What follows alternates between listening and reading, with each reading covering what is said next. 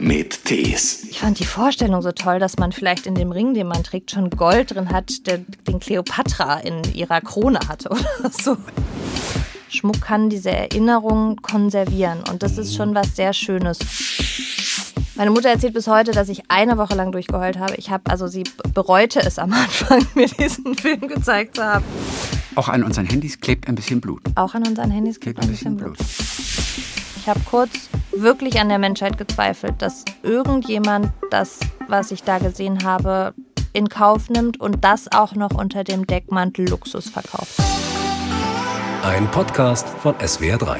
Mein Name ist Christian Thees. Ja, und ich freue mich, dass mir Guya Merkel gegenüber sitzt. Im Prinzip, sie war oder vielleicht ist sie auch noch die erste Schmuckdesignerin, die nur Gold verwendet, das fair produziert oder gehandelt wurde oder aber eben auch recycelt wurde. Sie ist Goldaktivistin, macht Missstände in den Minen, macht sie öffentlich und kämpft dagegen an, denn Gold kann ganz schön dreckig sein. Guten Morgen erstmal. Guten Morgen. Und ja, das stimmt. so, Sonntagvormittag ist es ja. Dein Sonntag sieht wie aus normalerweise? Ich stehe viel zu früh auf, weil ich ein Kind habe. Ja. Ähm, und dann ist aber der Sonntag der quasi heilige Sonntag. Also da habe ich meistens keine Termine, da kann ich entspannen. Und das geht als Unternehmerin. Das geht. Das ist aber auch der einzige Tag. Obwohl letzten Sonntag habe ich gearbeitet. Fällt mir gerade ein. Ich versuche es zumindest. Siehst du, was war letzten Sonntag? Letzten Sonntag war ein Event tatsächlich, wo wir auch aufgeklärt haben. Goldaktivistin. Es geht darum, auch Missstände aufzuklären. Zunächst mal, was sind die Missstände, die dir auch sofort aufgefallen sind? Die Missstände sind zu viel, um sie, glaube ich, hier wirklich in Tiefe Ja. zu erklären. Aber, Aber- die, diese Hauptthemen, für die wir uns auch einsetzen, sind tatsächlich einmal der Gebrauch von hochgiftigen Substanzen wie Quecksilber, Ja. ähm, die natürlich nicht im geschlossenen Kreislauf benutzt werden, sondern dann wieder in die Natur gekippt werden und auch der direkte Kontakt zu den Menschen. Es ist Kinderarbeit, es ist keine Bezahlung, es ist, also, es, ähm, es gibt keine Infrastruktur, keine medizinische Versorgung, oft leider auch noch moderne Sklaverei. Die Menschen werden also unter falschen Umständen dorthin gelockt. Sie haben keine Alternativen. Ja, Was du vor Ort erlebt hast, darüber sprechen wir gleich. Du hast Quecksilber jetzt erwähnt. Ja. Wofür wird Quecksilber benötigt bei der Gewinnung oder dem Abbau von Gold? Quecksilber wird benötigt, um tatsächlich das Gold Ja. aus dem Gestein zu binden, weil man das Gestein, also man, man hat den Golderz, diese, diese Goldadern, den trägt man ab, dann muss man den zermörsern zu einem Sand. Das heißt, wie sieht es aus? Also das, was man findet. Man sieht, das ist Gold im Gestein. Wie sieht es aus? Ist das so Wir würden das punktuell? gar nicht sehen. Wir würden es Nein, sehen. wir würden das einfach liegen lassen. Man muss da schon irgendwie ein, äh, ein, ein, ein Auge für haben. Ja. Ähm, genau, und also es, es schimmert, glaube ich, ganz leicht, aber eigentlich ist es ein Stein. Es sieht aus wie Stein. Ähm, und dann, deswegen, man weiß es auch nicht. Es kann auch sein, dass man Stein abträgt, Ja. den mörsert, Ja. dann quasi versucht mit Quecksilber und Wasser das Gold zu binden und es ist gar kein Gold drin. Also es ist auch so ein bisschen eine Sisyphus-Arbeit. Deswegen ist sie auch so wahnsinnig zeitintensiv. Ja. Ähm, aber wenn nun ein bisschen Gold in dem Gestein vorhanden ist, was man abträgt, das zu Sand zermörsert hat, dann muss man tatsächlich Wasser hinzugeben. Ja. Und dann kommt das Quecksilber. Und das Quecksilber hat die Eigenschaft, die Goldpartikel zu binden. Dann entsteht wie so ein Amalgamklumpen, tatsächlich Ja. so ein kleiner Klumpen.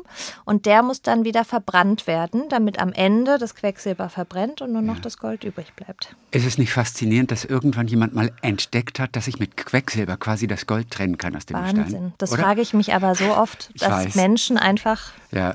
Eier gekocht haben und gemerkt haben, dass sie dann schmecken. Ja. Das finde ich auch immer so. Wer kommt auf die Idee? Aber ja, äh, vielleicht nicht so der beste Vergleich, aber auch das, irgendjemand muss Mhm. das mal ausprobiert haben, ja. Lass uns an den Anfang einmal gehen. Wann war deine erste Begegnung mit Gold oder Diamanten oder Edelstein? Also ich glaube, der Großvater hatte dieses Unternehmen, das Schmuckunternehmen, das dein Vater dann auch weitergeführt hat. Ja. Du als Kind, wann bist du zum ersten Mal mit Gold in Berührung gekommen? Ich glaube, das war wahrscheinlich sehr früh. Also meine Erinnerung reicht wirklich dahin, dass ich äh, in diesem Walk-in-Safe im Büro meines Vaters mit Edelsteinen gespielt habe. Und ich weiß, dass mein Vater auf dem Schreibtisch so ein Fläschchen hatte mit so Blattgold und einer Flüssigkeit, was man so wie so eine Schneekugel bewegen konnte. Und dann ist immer so Gold rumgeschwebt. Daran erinnere ich mich, dass ich damit immer gespielt habe. Also ich bin sehr, sehr früh damit in Berührung gekommen. Fasziniert das ein Kind schon genauso wie eine erwachsene Frau? Gold oder auch Männer natürlich, aber bei Frauen ist es vielleicht noch häufiger der Fall. Ich muss sagen, das ist immer das, ähm, und es soll gar nicht falsch klingen, es war für mich so allgegenwärtig, es war eben der Beruf meiner Eltern, Ja. dass ich das gar nie so als was Besonderes gesehen habe. Das war einfach da. Das war Teil unseres Lebens. Ich war auch auf Messen dabei und fand wie jedes Kind den Job meiner Eltern eher doof, weil sie viel gearbeitet haben.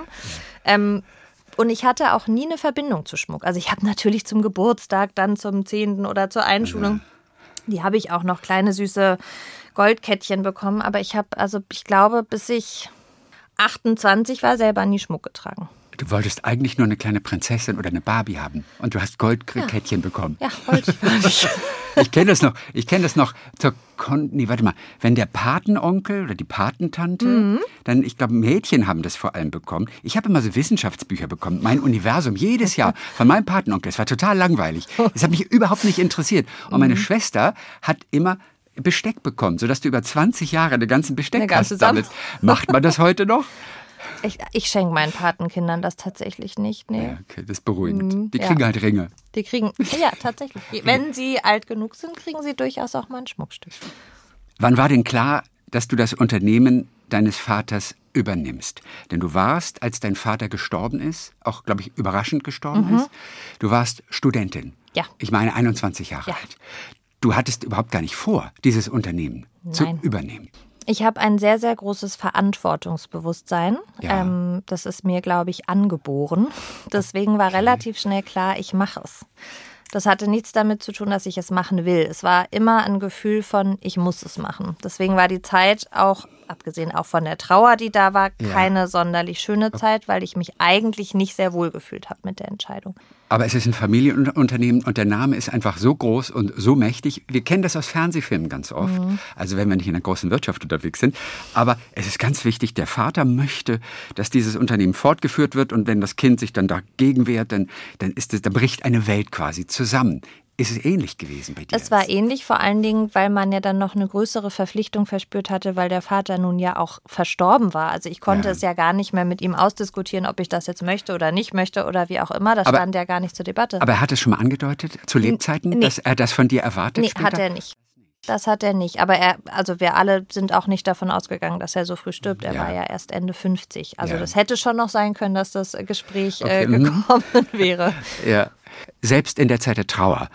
War für dich relativ schnell klar oder sind die Gesellschafter an dich herangetreten und haben gesagt, Guja, du stehst als nächstes in der Nachfolge, du müsstest dieses Unternehmen übernehmen? Ähm, tatsächlich war es so nicht, weil das Unternehmen relativ klein war, klein aber fein, wie es in der Schmuckindustrie manchmal so ist. Ähm, insofern waren es eher die Mitarbeiter, die kamen und meinten, was machen wir denn jetzt? Okay. Und ich die einzige, also das einzige Kind war, meine Eltern geschieden. Das heißt, es gab gar niemand anderen, der es hätte tun können. Ähm, die einzige Entscheidung, die ich hätte treffen können, war zu sagen, dann ist es jetzt vorbei. So. Und das konnte ich nicht. Von wie vielen Mitarbeitern reden wir? Zehn, genau. Also es war kein Riesenunternehmen, aber in der Schmuckindustrie gerade damals, das ist ganz spannend, es ist so die alte Schmuckriege gewesen, ist ja, auch Pforzheim. Da ging es gar nicht so um Größe und das war so, das waren so, die konnten noch verkaufen. Also ich erinnere mich, so wie Schmuckverkauf. Ich war mit meinem Vater in New York, da wurden Diamanten aus der Hosentasche verkauft. Und es war nicht dubios, also es war nicht so ein Hinter, das war ganz normal. Und da wurde noch mit dem, mit dem, mit der Hand, also dem Handshake quasi äh, der Deal äh, be, besiegelt. Das war schon noch eine andere Zeit als jetzt. Und so bin ich aber groß geworden. So kenne ich das.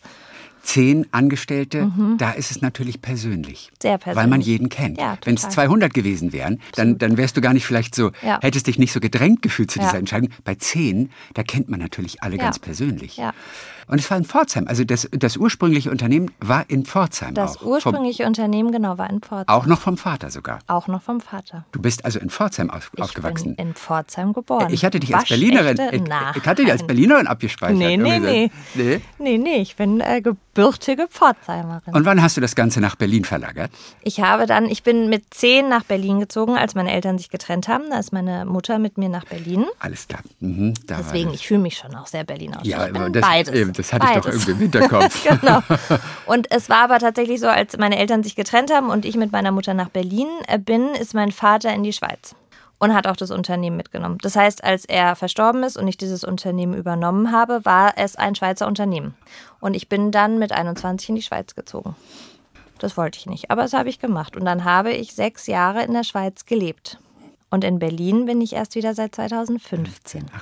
Was hast du von deinem Vater noch im Büro oder an dir? Welcher Gegenstand? Ich habe tatsächlich einen, er hat einen Siegelring, den er in der Ausbildung gemacht hat. Er hat mit 16 eine Goldschmiedeausbildung gemacht und sein ja. Meisterstück war ein Siegelring ähm, mit einem äh, Diamanten besetzten M für Merkle.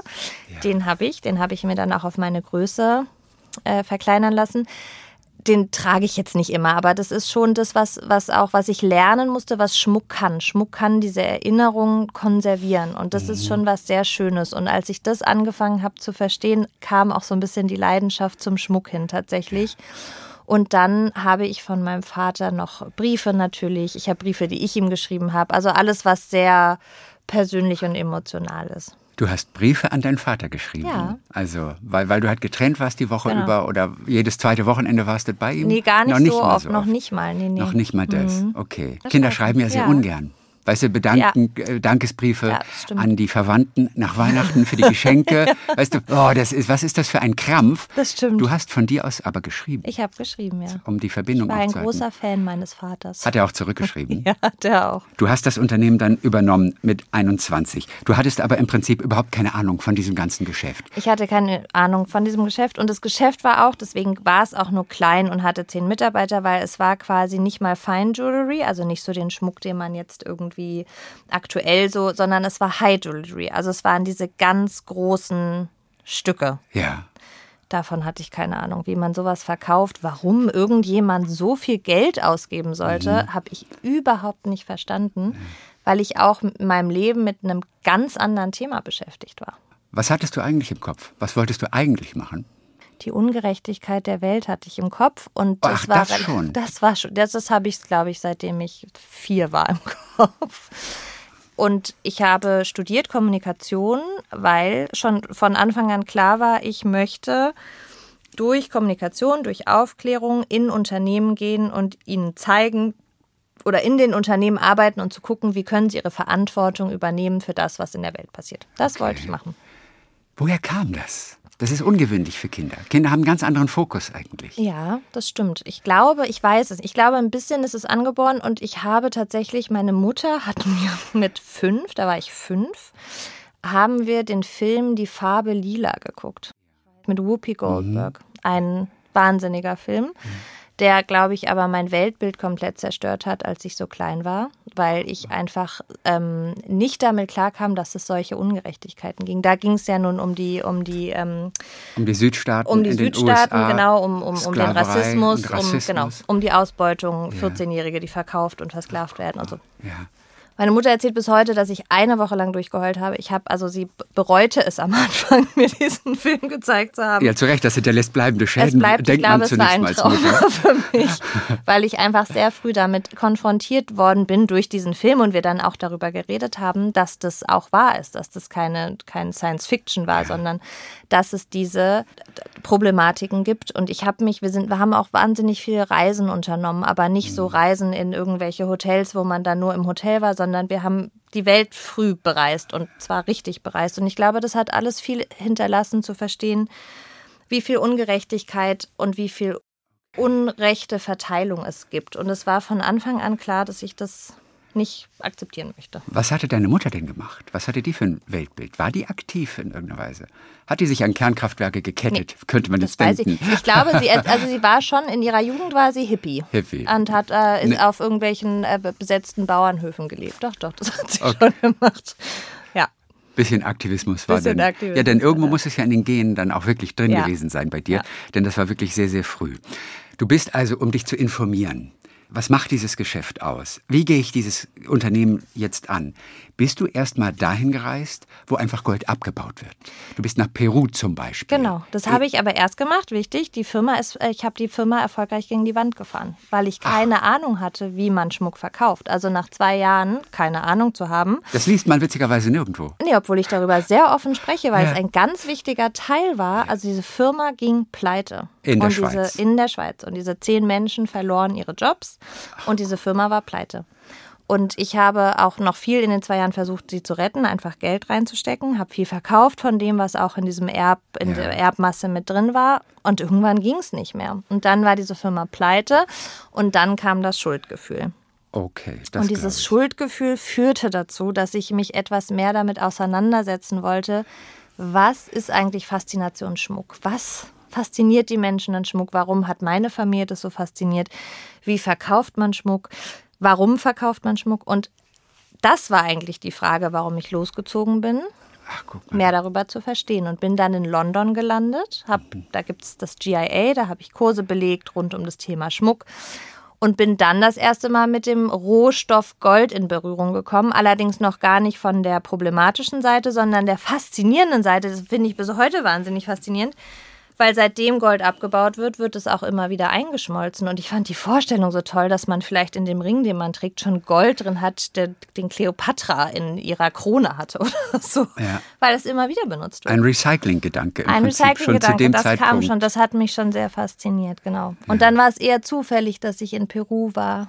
Warum zufällig? Weil Ich bin quasi, das Reisen liegt mir sehr. Ja. Deswegen bin ich äh, gereist und habe dort in einem sehr kaschemmigen Hotel, ich werde es nie vergessen, wo es keinen Strom gab und Kakerlaken, eine Reisegruppe kennengelernt, Fairtrade, die quasi auf dem Weg waren, sich Goldminen anzugucken. Und dann meinte ich, da möchte ich mitkommen und habe mich mit einer kleinen Lüge, einer kleinen Schwindelei da reinge Die wie aussah?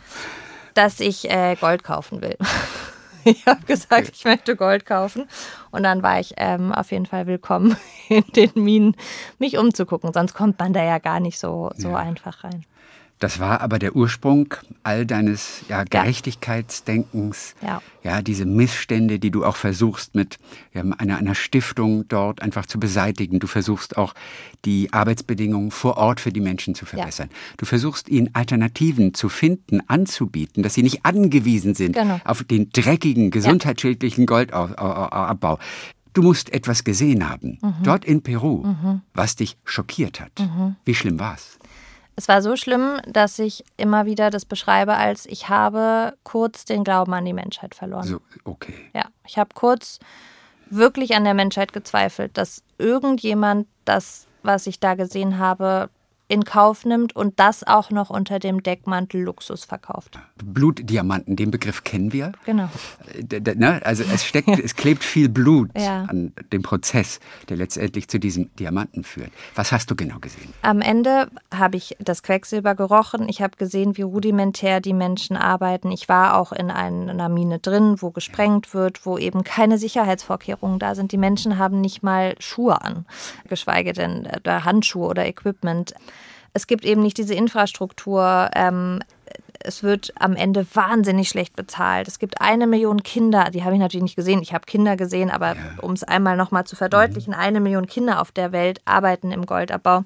Es ist einfach Ausbeutung. Es ist Ausbeutung der Natur, so wie es gemacht wird, und es ist Ausbeutung von Menschen. Und das unter dem Deckmantel Luxus zu verkaufen, das ist genau diese Ungerechtigkeit, von der ich spreche. Ich stand da und dachte, das kann nicht der Ernst dieser Industrie sein.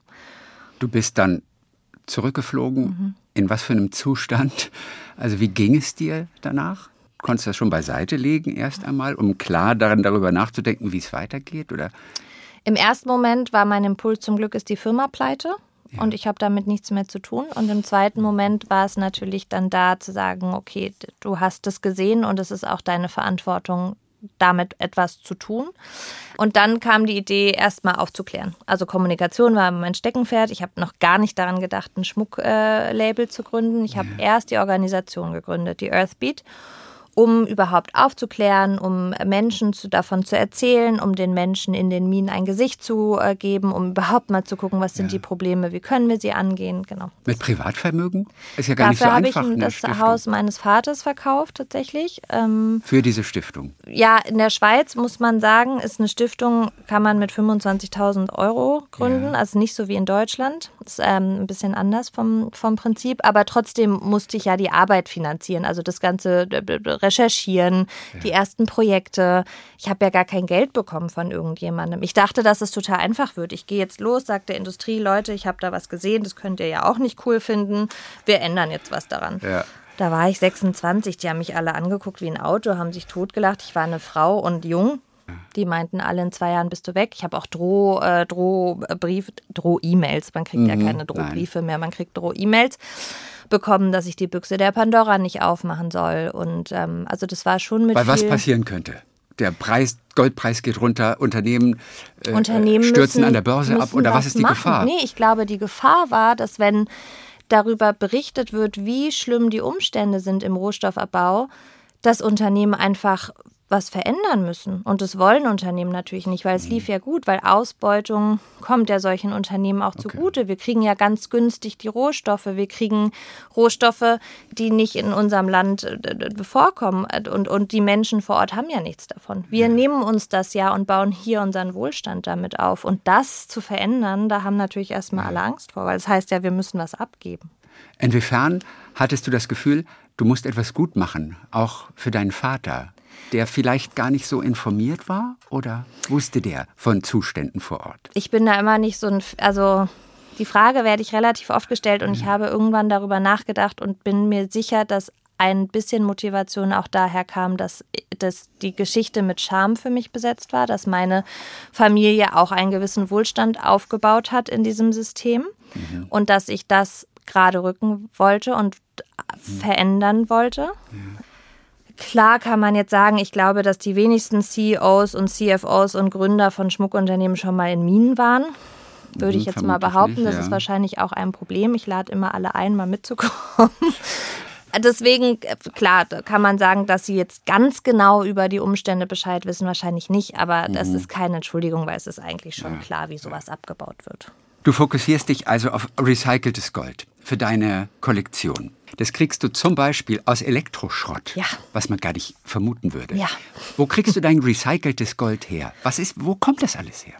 Also Recycling ist ein großer Begriff im Gold, weil ja auch wenn man einen alten Ring einschmelzt, gilt es Mhm. Okay. schon als Recycling. Das Das, stimmt. ist mir aber zu wenig tatsächlich. Ähm, und da gibt es auch zu wenig Regularien. Deswegen war für mich irgendwann klar, ich möchte sogenanntes Urban Mining, also städtisches äh, Schürfen quasi aus Elektroschrott. Das machen wir natürlich nicht selber. Ich kriege manchmal Nachrichten, wenn wir ja, wir hatten jetzt auch gerade einen großen Fernsehenbeitrag, so mit, äh, möchtest du mein Handy kaufen? Da Gold, ich kann kein Gold aus Handys holen, das schaffe ich nicht. Aber Gold ist in Handys Es drin. ist Gold in Handys in un drin. unser aller Handys. In, ja, in allen Handys. In Technik, in Laptops, in allem, was rechnen muss, ist Gold verbaut. Und zwar so, dass es würde, das Handy würde nicht funktionieren ohne Gold. Auch an unseren Handys klebt ein bisschen Blut. Auch an unseren Handys Klebt gibt ein bisschen Blut. Okay. Ja, Das heißt, es ist in Platinen verarbeitet? genau. Wo kriegst du das denn letztendlich her? Wer, wer ja. spezialisiert sich? Es gibt eine tolle Firma in Holland, Closing the Loop heißen die, die überhaupt nichts mit dem Schmuckbusiness zu tun haben. Die haben sich zur Aufgabe gemacht, äh, diese Industrie zu verändern, weil auch oft elektronische Altgeräte dann illegalerweise im globalen Süden landen. Also das ist nochmal eine andere äh, Thematik. Damit beschäftigt sich dieses Unternehmen und irgendwann ähm, habe ich von diesem Unternehmen äh, erfahren und habe Kontakt gesucht und gesagt, hey, wenn ihr das macht und recycelt und, und euch da so, dann bleibt da ja auch Gold übrig. Könnte ich das nicht kaufen? Und du konntest. Und ich konnte. Okay, das muss man sich natürlich auch leisten können. Also gibt es andere Unternehmen, die das inzwischen so machen wie du? Oder hast du noch so ein Alleinstellungsmerkmal im Augenblick? Ich glaube, in der, in der Art und Weise, wie ich es mache, ist es ein Alleinstellungsmerkmal, weil die Firma, die ich gegründet habe, habe ich einzig und allein gegründet, natürlich um schönen Schmuck zu machen. Das Produkt muss immer schön sein, sonst kauft es auch am Ende natürlich niemand, egal wie fair es ist. Aber ich bin an den Start gegangen, um die Industrie zu verändern. Und deswegen glaube ich, in der Intensität, in der ich es betreibe und in der, in der äh, auch wie ich darüber kommuniziere, wie transparent ich bin, bin ich, glaube ich, die Einzige. Wie viel ist ein Gramm Gold wert? Aktuell 55 Euro. glaub 55 ich. Euro. Oder 56, ja. Wie viele Handys brauchen wir für ein Gramm Gold? 40. 40 Handys. Jetzt muss die Frage kommen, Gold. wie viel Tonnen Gestein brauchen wir für ein Gramm Gold? Und wie viel ist Eine es? Tonne. Ich finde, da hört sich 40 Handys gar nicht mehr so viel an, wenn man sich überlegt, dass man eine Tonne Gestein bearbeiten muss. Du verbesserst die Welt natürlich ein bisschen mit deinem System. Man muss es sich aber leisten können, oder? Weil die Marge schrumpft ja doch, die Gewinnmarge um einiges. Um einiges. Aber es lohnt sich für dich trotzdem. Es überrascht ein bisschen. Ich glaube, dass ich gleichzeitig natürlich Unternehmertum anders definiere, weil die Frage ist ja, warum äh, geht man an den Start, Unternehmerin oder Unternehmer zu sein? Und natürlich gibt es vielleicht die Motivation, sehr viel Geld damit zu verdienen. Das ist nicht meine Motivation. Ich kann mir ein Gehalt auszahlen, mit dem ich leben kann. Ich muss mir keine Privatjets und Häuser kaufen. Insofern bin ich da eigentlich ganz zufrieden.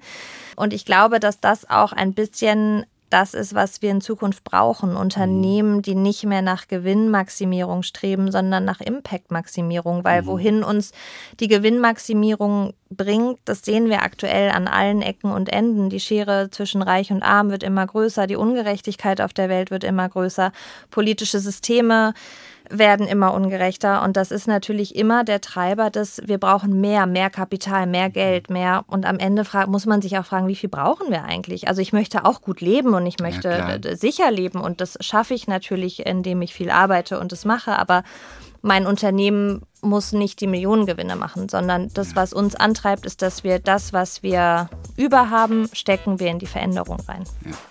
Wir haben einen kleinen Eindruck bekommen von dem, wie du an dein Unternehmen gekommen bist überhaupt, wie du dich reingearbeitet hast, wie du versucht hast, die Bedingungen vor Ort dann zu verbessern.